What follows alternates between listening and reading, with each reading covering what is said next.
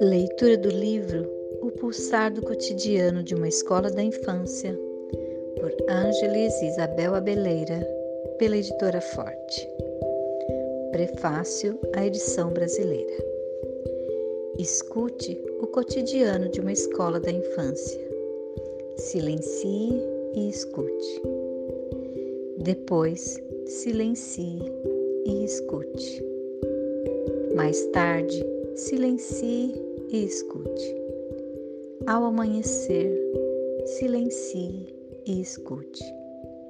Ao entardecer, silencie e escute. Ao anoitecer, silencie e escute. Agora, permita que a sua escuta esteja no compasso das batidas do seu coração.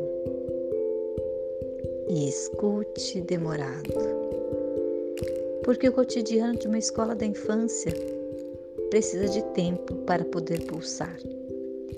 Então, ao tempo, fazemos um pedido.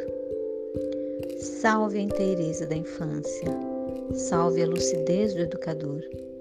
Tempo, tempo, tempo, salve a poesia dos encontros, salve a música do encantamento, salve a esperança dos começos, salve a coragem do inédito salve o confronto, o assombro e o outro.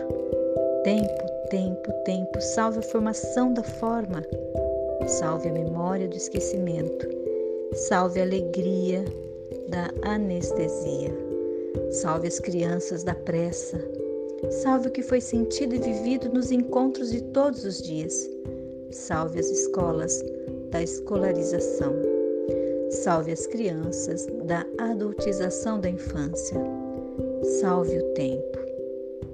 E se por acaso, por distração, o seu tempo insistir em correr apressado, pare, silencie, escute e lembre-se: dentro da escola da infância pulsa o coração de uma criança. Thaís Romero, professora, pedagoga e coordenadora formativa.